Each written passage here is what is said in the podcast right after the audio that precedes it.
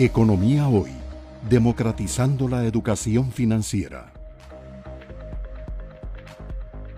No puedo empezar a hablar de economía sin hablar del tema eh, sanitario, del tema de salud. Son complementarios, no puede haber trabajo sin salud y no puede haber eh, salud sin trabajo. Eh, esta es la tasa de letalidad al 10 de diciembre acumulada es el número de muertes lamentables por cada 100 contagios. Como ven ahí, el promedio mundial es de un 2% y Costa Rica no le ha ido tan mal. Estamos en el 1.6 al lado izquierdo. Eh, obviamente aquí hay modelos, que es el caso de Israel, pero vean que República Dominicana, muy similar a nosotros en cuanto a cultura y demás, han adoptado una política de que todo lo que tiene que ver con la cadena de valor del turismo esté inmunizada todos se han vacunado, desde la persona que recibe al turista hasta el que lo lleva a la playa, etcétera. El transportista, todos están inmunizados, tercera dosis, y eso ha dado un nivel de confianza tal que el nivel de turismo en República Dominicana está ya un 25% arriba del nivel prepandemia. Y las agencias calificadoras la semana pasada los premiaron haciéndoles un upgrade a República Dominicana llevándolos prácticamente a un nivel W más, que comparativamente a nosotros son varios escaños eh, hacia arriba. Y tienen el caso de Perú y el caso de México lamentables con una tasa de letalidad realmente significativa. Ahora, ¿qué está pasando marginalmente? Si agarramos el último día, digamos 10 de diciembre, y sacamos eh, los nuevos contagios por cada millón de habitantes, Hace apenas ocho semanas, doce semanas, Costa Rica estaba liderando las posiciones de la derecha, estaba en la tercera posición.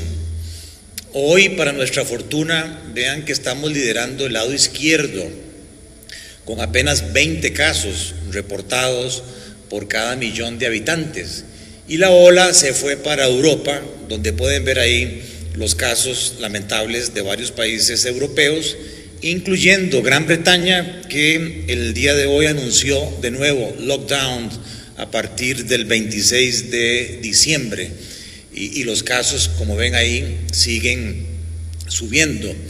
O sea que, a pesar de todo lo que hemos recorrido casi dos años, las nuevas variantes están dando mucho que hablar y de nuevo se están tomando precauciones para contener este tipo de de nuevas variantes. De nuevo se insiste en que la forma de salir de esto es a través de la vacunación. Aquí está el dato de doble vacunación o vacunación parcial. Eh, todavía no hay estadística de las terceras dosis. Eh, tienen el caso de Emiratos Árabes Unidos, prácticamente ya al 100%, el caso chileno, digno de mencionar, y nosotros que estamos por ahí más o menos a un 76, 75%, y por encima incluso de algunos países eh, relevantes, sí muy largo de Honduras, Guatemala, países hermanos eh, en ese sentido.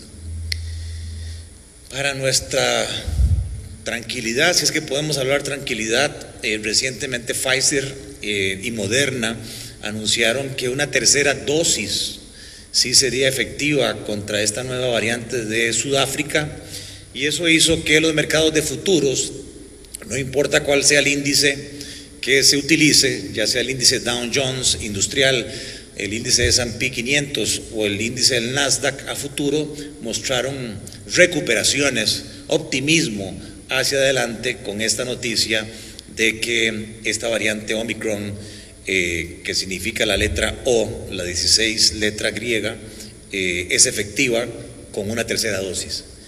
Hay dudas de laboratorio en cuanto a que si la segunda dosis tiene efectos sobre esta variante.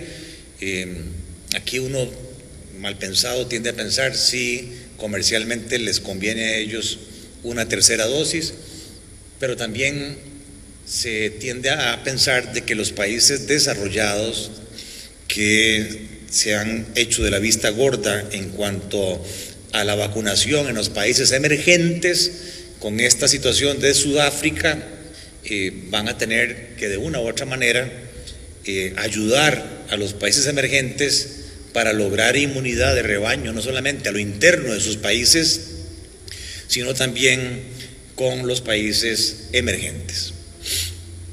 Dicho esto, eh, procedo ahorita a hacer un repaso de la situación económica mundial.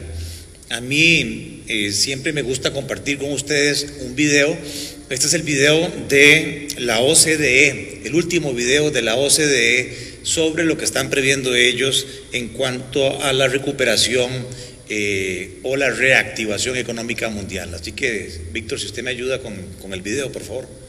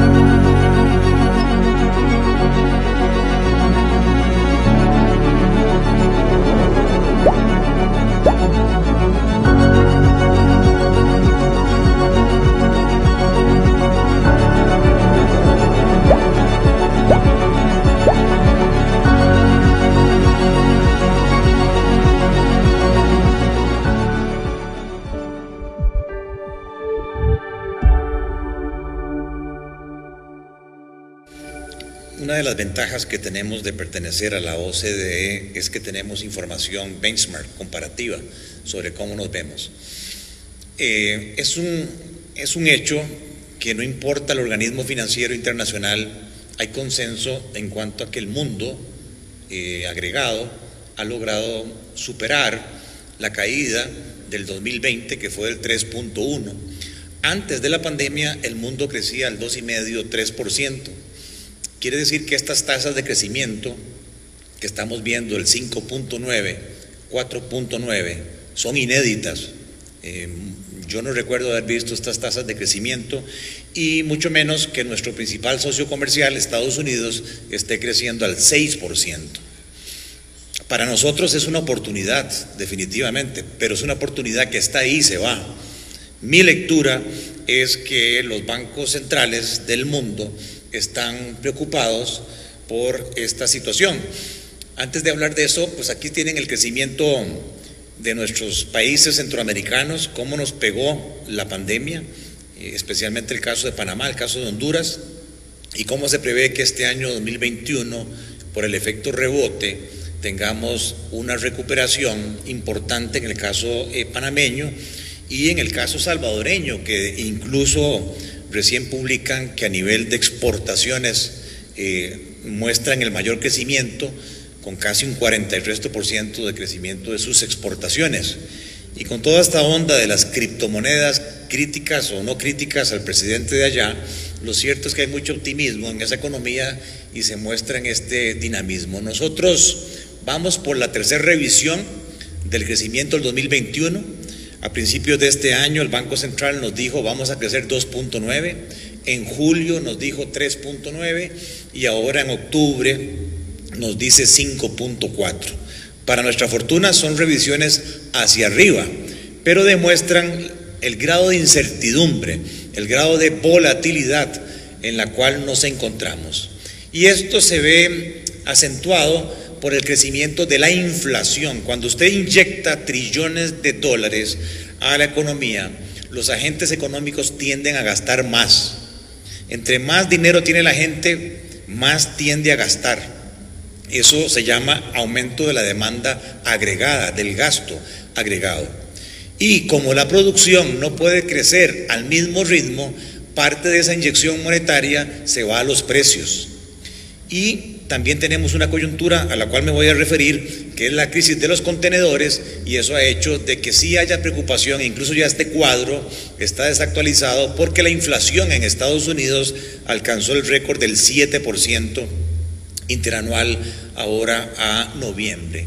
Y entonces sí hay temores de que los bancos centrales, que siempre le han dado prioridad a la inflación sobre el pleno empleo de los recursos, empiecen a recoger liquidez y al recoger liquidez suben las tasas de interés en los Estados Unidos, que es el flight to quality de los países emergentes y eventualmente podríamos ver salidas de capitales en nuestros países y los bancos centrales emergentes obligados entonces a subir las tasas de interés locales y eso eventualmente va en contra de la reactivación económica.